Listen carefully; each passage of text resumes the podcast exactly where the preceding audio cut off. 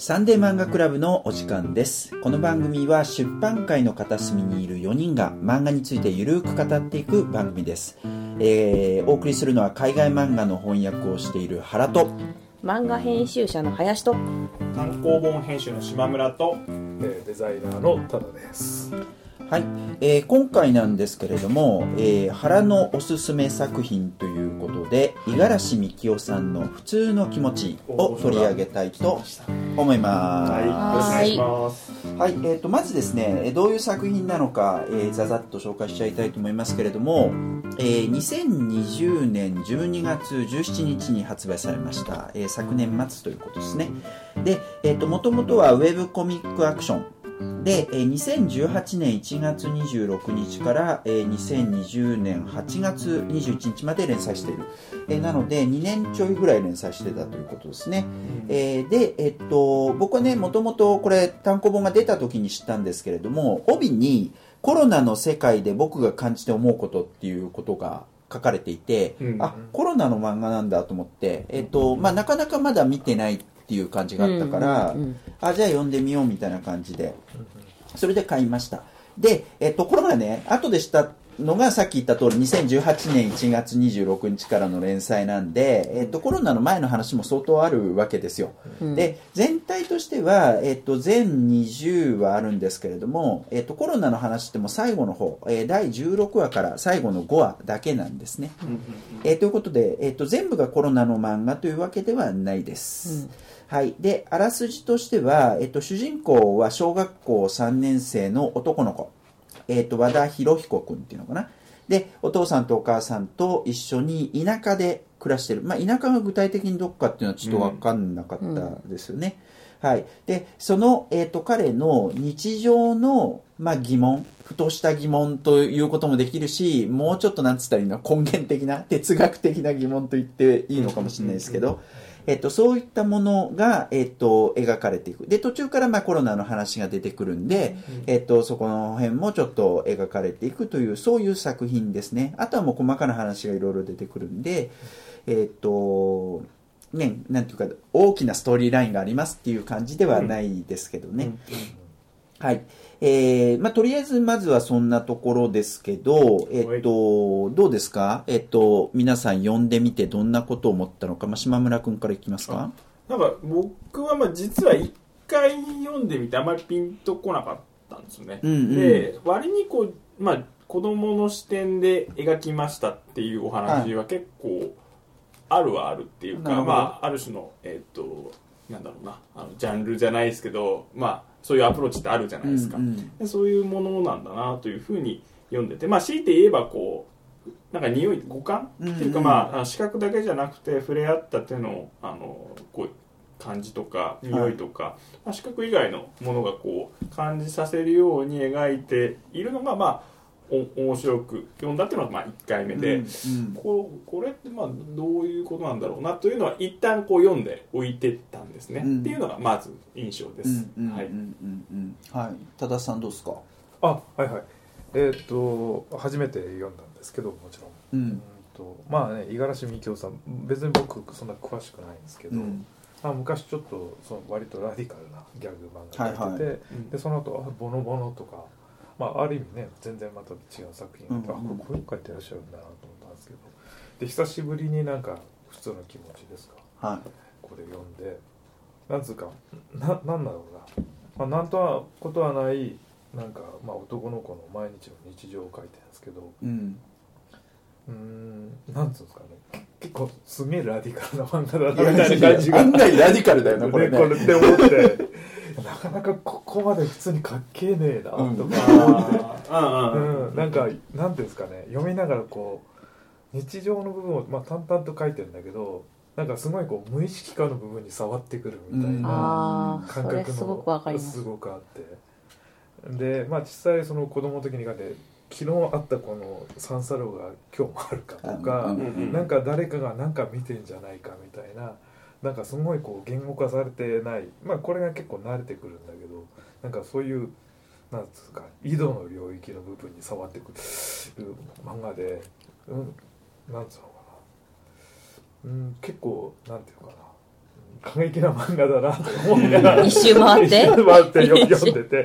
でなんかでなタイトルでふーって読み終わってタイトル見て「普通の気持ち」って書いてあって。うんで「I'm feeling as usual」って書いてあるんですけど、なんかそれをこの普通の気持ちで表しちゃうっていう感じのなんかこうなんていうかな結構底知れぬ感じみたいなのをこうん。う読んでて感じて。なんか読んでてすごく面白かったです。なんかざわっとする感じがすごいしました。うん。でまあその普通の中にまあこうがなんですかねココロナが入ってくるということなんですけど、うん。まあまあ僕に最初にまあ言えるまあそれぐらいの感じですかねうんうんうん。すごく面白かった。まあ、後書きでね、その普通の気持ちっていうタイトルについて後書きでも触れられてるんで、またちょっとそこに後で戻ってくるといいのかなっていうのは思いますね。はい、林さんどうですか？えっと先昔すごい先輩の編集者の人うに、ん。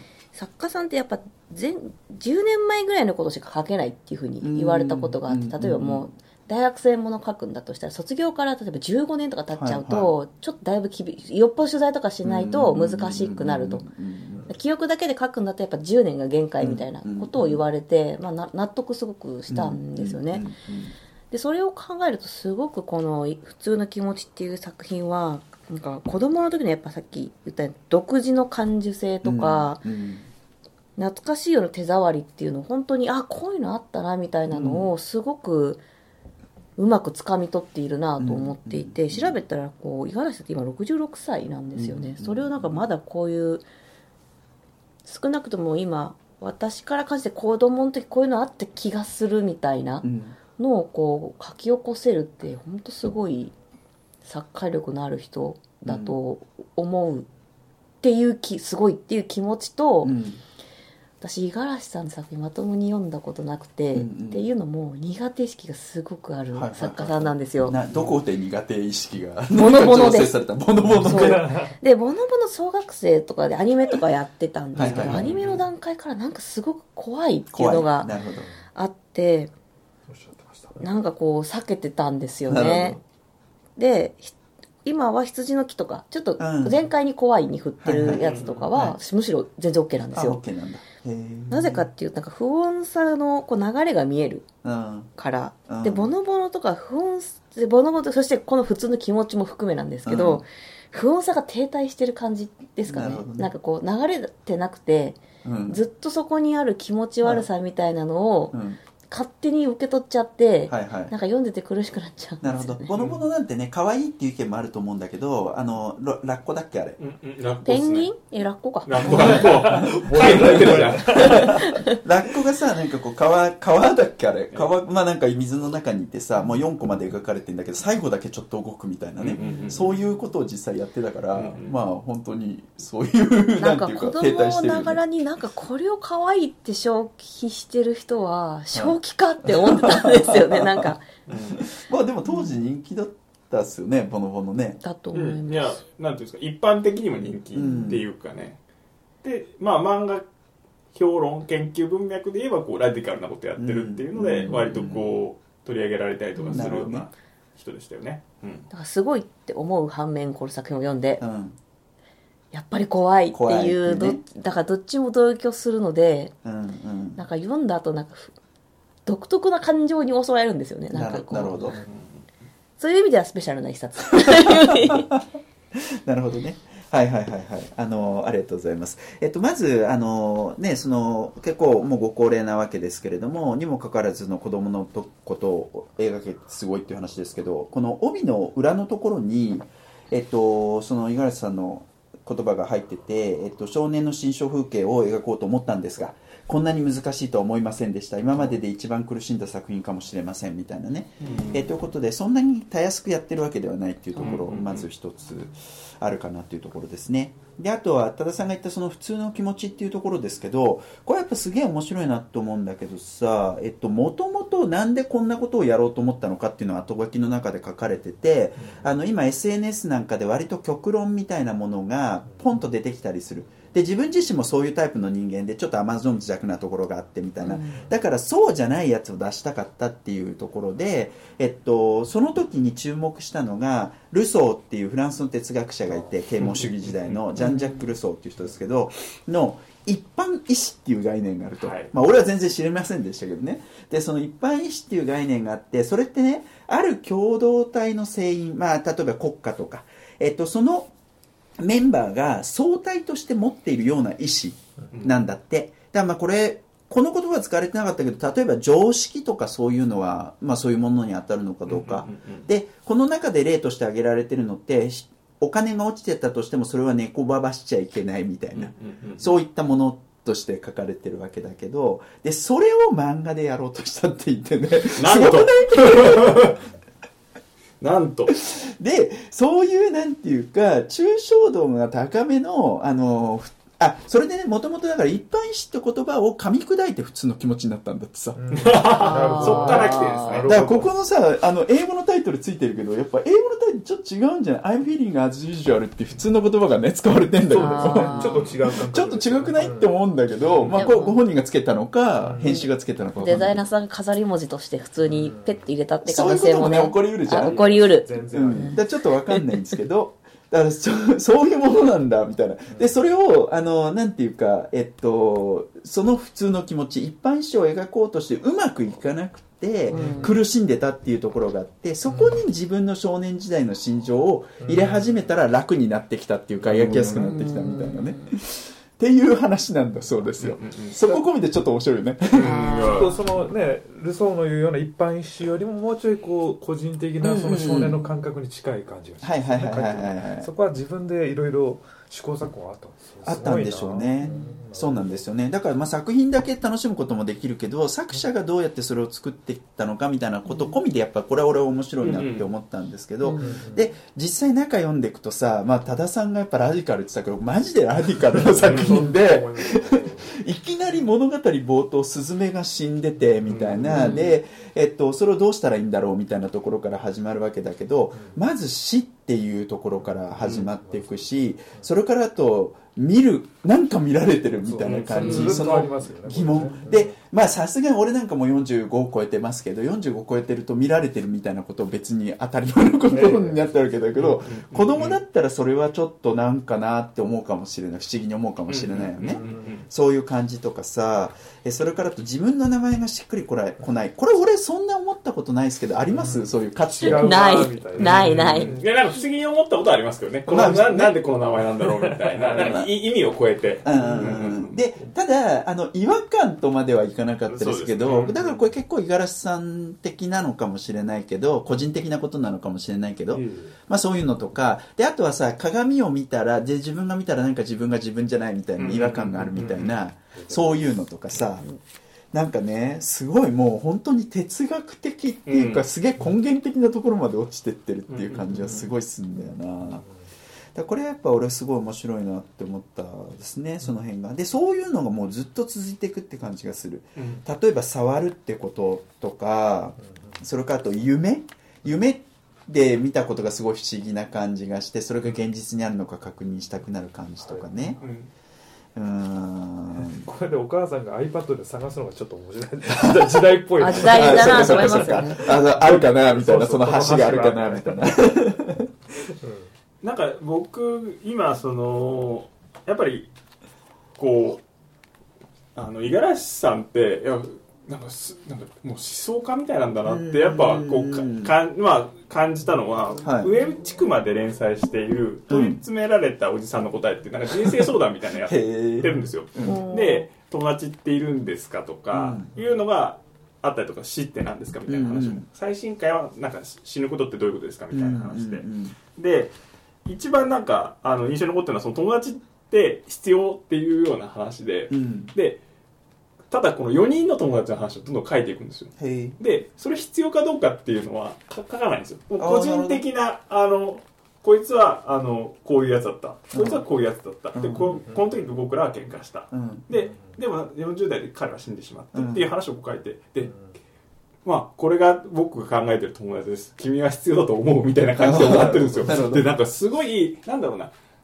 文章の感じとしては橋本治的ななんだろうななんかこう物事をすごくフラットな目で捉える、うん。うんでその言葉っていうものをある種のジャーゴンとかその専門用語を使わないでなんか裸の目で捉えるみたいな力がすごくある人だと思うんですよ。でそれ漫画にもやっぱ出ててで今回もそういう漫画なんだなってうん。思ったところがあってでさっきあの死で始まるっていうふうなことを原さんがおっしゃってたんですけど最新回最新のこの収録してる時の最新回で、えっと、人はどうして死んじゃうのっていう答えでいろいろ書いてるんですよ。うん。で最初にこう言い切ってるんですけど生き物には奇跡が 2, 回起きると。はいはい。どのどの生き物にも、うん。それは生まれる時と死ぬ時だっていうことを言ってて、うん。でどちらも次元を超えることが誰にでも2回起きるんだっていうことを書いてるうんんですよね。で確かにそれをあの考えながらもう一度読んでみると最初の話で、まあ、死っていう話でうん。ことを描くわけじうんゃないですか、うん。でで途中父親がコロナにかかったかもしれないみたいな話があって、出てくるよね。うん。はい、でそれでまあ結局はそれはえっ、となんだろうなただの、まあ、風邪だったのかあのえっ、とまあ実際コロナって重症化しなかったのかよくわかんないんだけれども、ある種そこで結構揺れが起きてるっていうか、うん。なんかあの根底に何かこれは起きてるぞみたいなものは描かれてるんですよね。だから、実はこの話としてちょっとフラットな感じの物語に見えていろんなことが起きてるっていうのは読み直してちょっと再発見があるっていうか。なるほどなるほど。うん。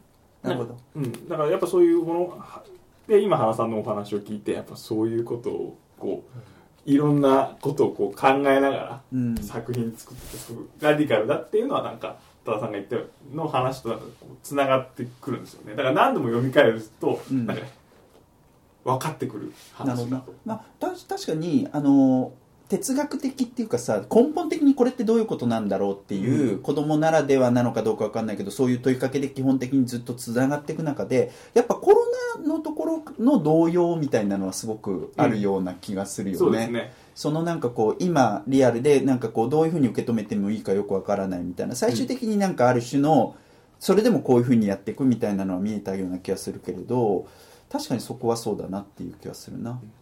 でなんかやっぱり今メディアの中でコロナをめぐるうん。なんか想像力っていうものは、ある種こう世界がこう変わるっていう話は結構多い気がするんですよ、うん。ニューノーマルとかうん。そういう言葉に象徴されるよううん。な形があると思うんですけどこの、えっと後書きに普通の気持ちっていうのを、まあ、ある種こう解釈していくとそれでも生きていくっていうことを書いて書いてるんですよね。うん。で多分コロナっていうことがあるんだけどこの子はまあ日常は続いていってるように書かれてるわけじゃないですか。うんでそれって今語られるそのニューノーマル的な話とすごくカウンターになってるなっていう気がするんですよ。ある種そのなんか言ってしまえば例えば世紀末が来るとかって、うんうんある種聖書の物語的なものでうん世界の動向を考えるやり方って結構あると思うんですよ。うん例えば気候変動でうんあの世の中がもう終わってしまうっていうか、うん。砂漠になってしまうっていうのは、ある種のその週末っていうような発想に引っ張られてる気がするんですけど、うん。ある種のなんかあのそれでもどんな変動が起きても人間ってやっぱ生きていくじゃん、うん。みたいなところってそこにはやっぱり日常があるわけじゃないですか、うん。どんな過酷になっても、なんかそういうようななんだろうなカウンターになる話としても書いてるなっていうのがあよ読みましたねそれは。うんうんうん物語としてのなんか面白さ。なんだろうな。そこで提示されているうん。時間の想像力っていうかそういうものが、あの僕は面白く読みましたね、うんうんうんうんうん。なるほどね。そうですね、まあ、死っていうことで言うとあの一番最初に死が出てくるのとあともう一つ死を思う回があるよね。あのなんかセミのぬなんかかなんかでね。死人ごっこですね。うんうんうんうんだあそこのさ、まあ、それ子供離れした なんていうか死死との向き合い方っていう感じがするけど自分を俯瞰して見れてしまう感じとかね。でそこでもだからそんなになんていうか動揺は感じられない。がやっぱコロナのところで、えっと、やっぱそこのところはちょっと変わってきてるっていうのは改めてすごく思うところ。で、えっと、物語一冊の本としてよくできてるよなって思ったのはその、まあ、それ狙ったわけじゃないと思うんだけど、一番最初のスズメの死ってさ、えっと、まあ、子供だからやっぱそれに触っちゃうし、それを持って帰るぐらいなことをする。こういうのってやっぱ子供の頃、男の子だったら特にやったんじゃないかと思うんですけど、で、えっと、それに対してお母さんがそれ見て鳥インフルエンザかもしれないみたいなことを言っててさ、まあ、それも感染症の話だったりするわけじゃない？で、それが、えっと、いわば人事というかさ、鳥の話であったのが人間の話に来るっていうところは、あの、すごく偶然なのかどうかわかんないけど、よくできてるなっていうのは思った。いや、それはそうですね。なんか、うんこれってどうやって終わらせると思ったんですかね？ねコロナは後からなわけですよね。うんうん、後からだと思う。うん後からだと思うから、後からだよね、確実に。これってどういうふうに終わらせようと思ったのかとか、なんか、それちょっと奇跡的なっていうね変な話ですけど。だから最初から決まってたわけじゃなくて、やっぱ現在進行形でコロナが出てきた時に、あのーまあ、ちょうどいいっていうふうにここで終わったのかどうかとかね。でもねその普通の感覚一般感覚を書くのにここまでコロナが一般感覚になってんのに無視はできないとかいろいろそこに考えはあったと思うんですよね。うんうんうんうんそのある先のことまあそれが終末的な考えとか極端でなくてもうん。普通にこのね学校行ってる子はそれなんですかその中で生活してるし受け止めてるっていうまあ子供のねあるあの友達の話とか聞くとやっぱりそういうところはすごく大きく変わってて、うん。そその中で普通に生活してるわけだから、うん。それのないのはやっぱ普通じゃないってことになってくるから、うんぱそこにこうね葛藤はすごくあったと思いますけどね、うんでそれに乗ったんだなって。だからおそらく最初に考えたのとは明らかうんに違う方向違う方向にね。行ってると。そりゃそうだよね。だっていきなりコロナみたいなちょうど1年前ぐらいだけどさなんかこれやばいんじゃないのみたいな。日本はまだそうでもないけどアメリカとか見てたらえらいことになってきたみたいなのがあってまあその前にイタリアがあったけうんど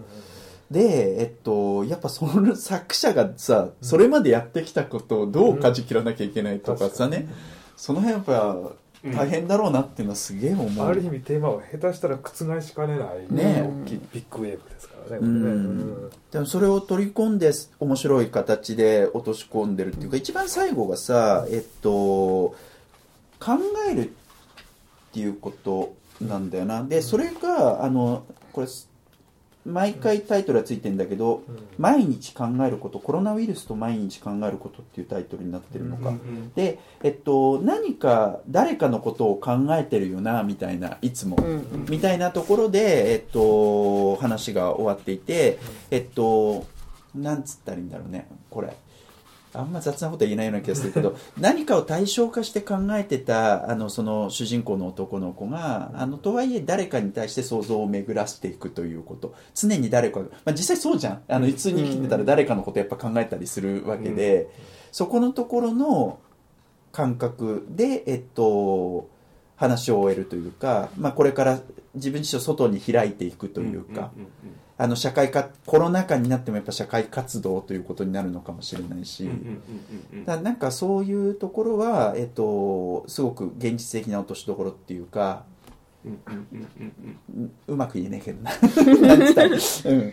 あのまあ、コロナ禍になったからこそそのことの重要性っていうかね、人間が基本的にしていくことでもあるし、うんっていう話になったのかなっていうところは思だうからそうですねそこからするとどうやって終わらせようとしてるのかでもコロナ禍元々がねででかい話になっていきなんかこの漫画のテーマと、まあ、こう今のコロナ禍の状況みたいなものがすごく意味が増してうんることとして描くと。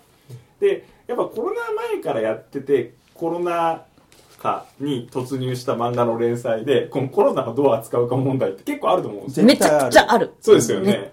でも多くの場合やっぱなかったことにするんじゃないの？なかったことにしてる。してますよね、うん。だからそれの中でなんかこううまくこう翻る感じとかっていううん。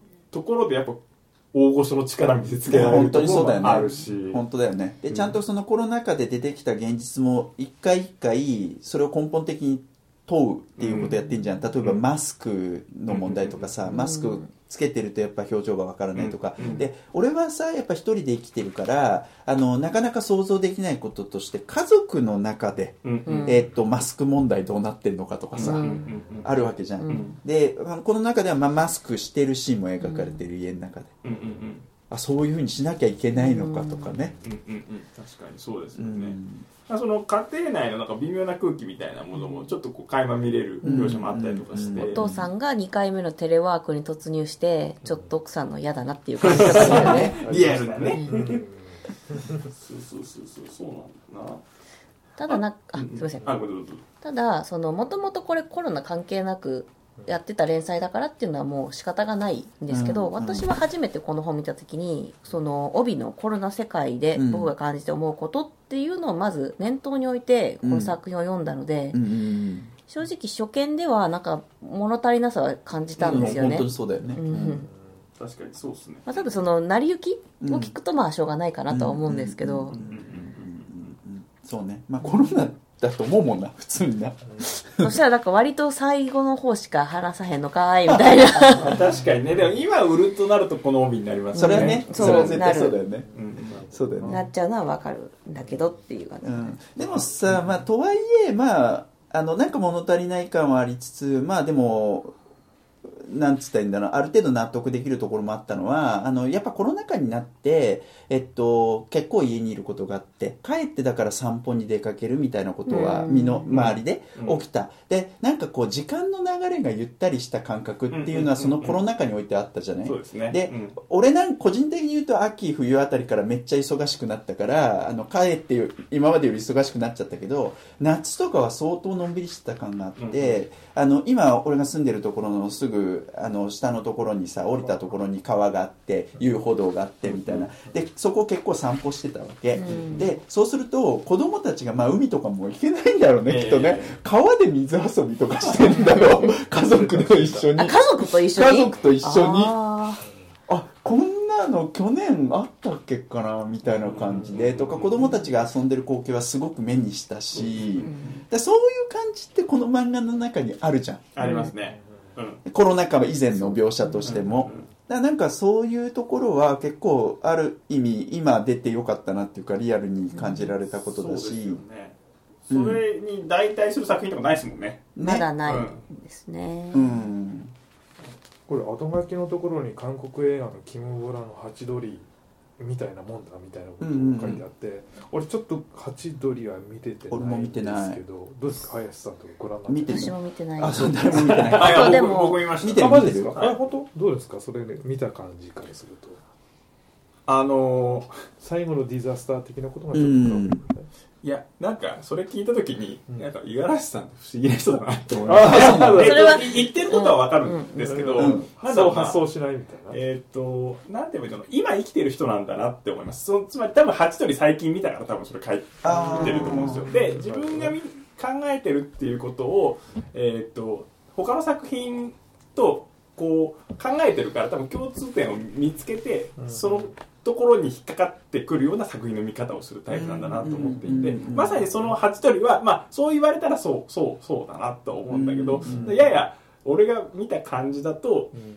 違うかな。ここんなになんかあのそこまでポジティブでもなかった気がするぞみたいな。つまりそのえっとかその「ハチドリ」っていう映画も、え韓国のある、うん。えっとソンス90年代のね。大は、えーの橋のこの陥落事故を描いていて、うん。でそれが、えっと、最後のシーンで少しこう匂わせて終わるっていうとこなんですよ。あそうなんだ。でただその起きる前にその橋を、えっと見にあ見に？違うわ。そのは、えっとその橋を落ちた後をこう、うん。見見見に行くんだ。うん。その事件の後に、うん。でまああの近しい人がうん。あーその事件にかか関わってしまってっていうところでまあ確かにえっとまあそれでも生きていくっていう感じはあるんだけどこう言われるまで分かんない。っていうかうんだからなるほどなんかちょっとこう不思議な感性だなと僕は思いましたけど。った。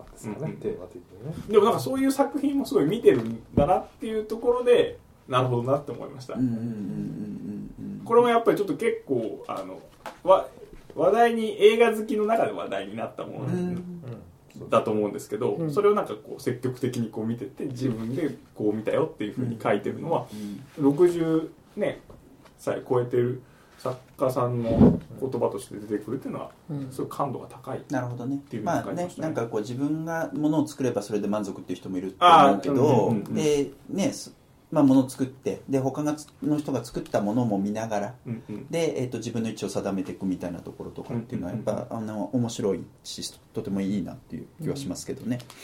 でなんか個人的にちょっとあのまた別なあ話として五十嵐美樹夫の名前が出てきたことがあって、うん。この原さんの推薦を受けた後に、こののりしろ祐介さんって今芥川賞の候補になったうん「旅する練習」っていう作品が出るえ。ーああるんですけどそののりしろさんっていう人が一番、えっと、影響を受けた、はい。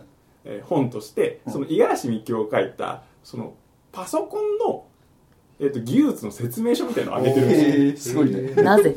そうそう、なぜ？で、で、それをなんか、あの、のりしろさんはブログをあの書いてて、それはなんか、あの、本を紹介するっていうような、あのブログなんですよ、うん。でそれであのこの本にはこういうこと書いてあるってい引用をいっぱいこう上げていくんですけど、うん。うん。そのそでそのパソコンを紹介した本っていうのは多分そんなに実用書的な扱いだったんで、うん。そんなに多分今僕もその中古で探したんですけど全然ないんですよ。あなるほど。でそこに何を書いてるかっていうとその情報処理っていうものから哲学的な話をこう書いてるんですよ。あそうなんだ。えー。でそこにクローズアップしてあのこの本は自分のそのなんていうのかなこの世界をか捉えるときにすごく影響を受けた本だっていうのを挙げてるんですよ、へえだからなんか五十嵐美樹夫ってなんかそういう実用書でもそういうこと書いてるんだみたいなまず驚きがあったのそうとですね。えっと、ある種のそのやっぱりいろんな人にそこまで今五十嵐美樹夫さんっていう作家がえっとなんだろうな。やっぱり大御所ではあるんだけれども漫画以外にもすごい影響を与えてる人なんだなっていうのをそんなに分かってなかったのでいや面白い作家だともう一回こうちょっといろいろ掘ってみたいなっていうのはあうん。の感じるましたね。うん。で多分もしかしてすごく今と今この時代と合ってんのかもしれないです。この書いてきたことが。なんかそんな再評価の仕方もあるのかなみたいなとうんこも感じましたね。なんかこうはい話、あすいませあんなんか話したくなる感じの作風。ああすいませんなんもないカットカットここは。そうね。なんて言ったらいいんだろうな。あのすごくわかりやすいわけでもないじゃない？うん。あのわかりにくくも全然ないんだけど。でやっぱそういう意味で言うと今林さんが言ったように語りたくなる余地っていうのはある気はすごくする。うん。し多分私はなんかその語りたくなるというかその違和感うん。さっき言ったうん気持ち悪さとか不穏さうん。のとかちょっとそこに気になっちゃうとかなんかそ何かしらこうみんなの心にこう傷跡を残すっていうか、だから五十嵐美樹夫しか書けないそうそうそう。感じのものはありますよね。あると思う。ね。っていうか、うんそもそもこの作品もこういった感じの作例えばこう何でもない。うん本当に何でもない日常を描くって、もう大御所にしか許されない所業なんですよ。それはね、う。ん誰がその企画通すんかみたいな話だよね。新人でこれ持ってきたらもうぶっ飛ばすと思うんだよね。ふざけんなって。えこの後家族全員死ぬとかじゃないのみたいな聞いちゃうと思うんですけど。でそれを大御所の人がやって普通につまんないって全然あると思うんですけど、うん。ちゃんとそれをなんかこう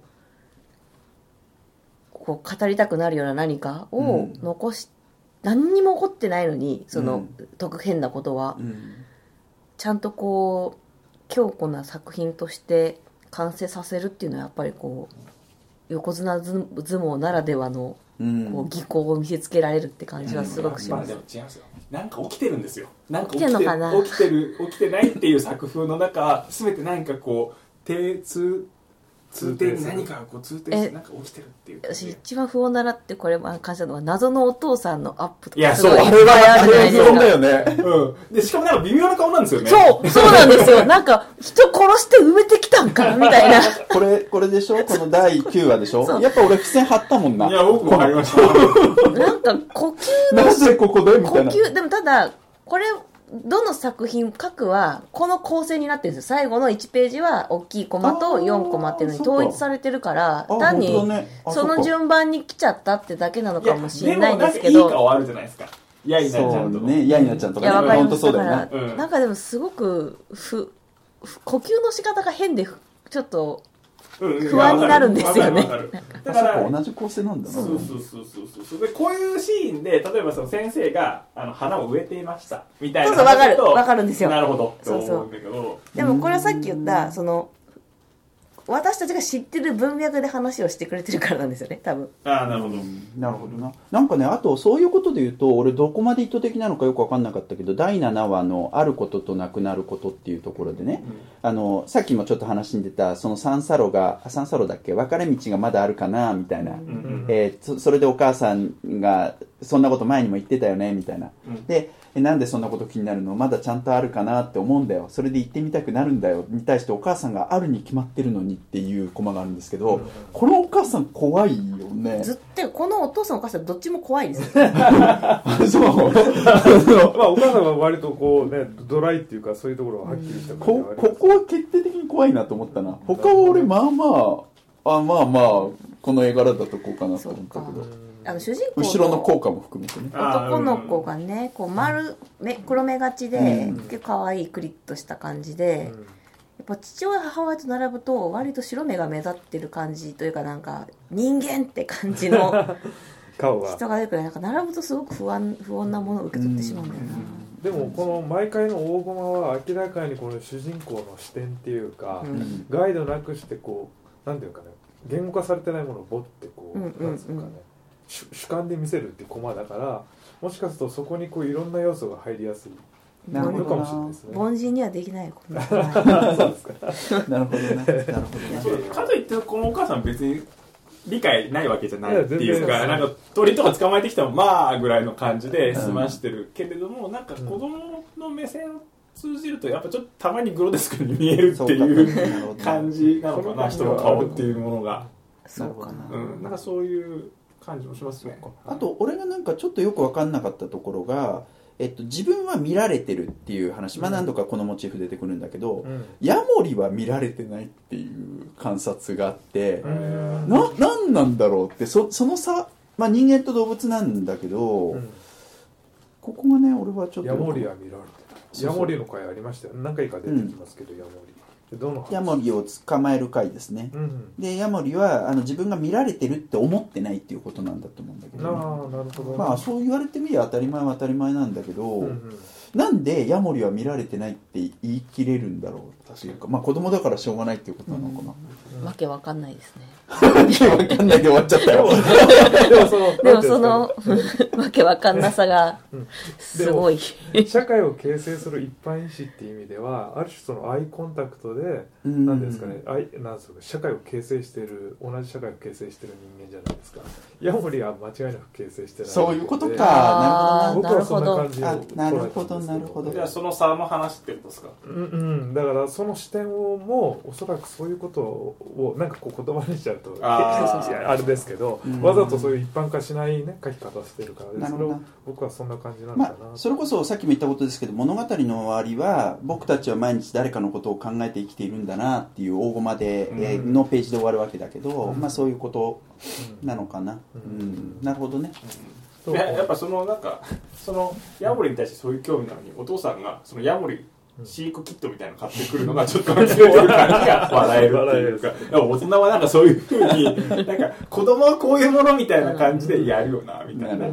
うん、それちょっと笑いましたね。だから主人公がそもそもまだ全然社会化されてない存在だから、そのなんか分かってない感じがこのなんかぶな距離感対象化された感じなのでちょっと不気味にも見えますもんね、うん。このキャラクターのうん。見てる感じね、うん。もううん。不気味だよやっぱり。ゾワゾワゾ怖い怖い。ワゾワするやっぱり。何かに触れるってう。ん。そうね。なんかに触れる。だからさ一般意思を描こうっつった時にその社会化されてない子供をうん。なんかこう、うん。立てることが正しかったのかとかよくわかんないよないやだからより難しくしてません自分で。そうね。ん。まあその面白いな。そこから定義しようみたいな感じですかね、はい、まあ、ということでね、はい。あの本当になんていうか読み応えがあるっていうかそうですね。素晴らしい作こういう品なんで話なんだと逆に。みんなで語るの結構面白い。そうですね。面白いですね。確かに確かに。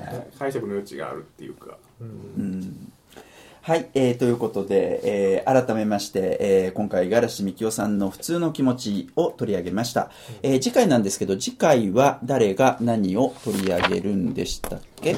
はいえっ、と私が推薦する作品なんですけども、ねはい、はい、えっ、と、姫と騎士たちといううんうん山本さゆさんという方のデビュー作ですね。おあそうですねはい。を取り上げたいと思います。おはい、えー、ということで、今回のサンデー漫画クラブはこれでおしまいです。以上、原と、林と、島村とただでお送りしましたまた次回お会いいたしましょう。じゃあねまたねさよなら。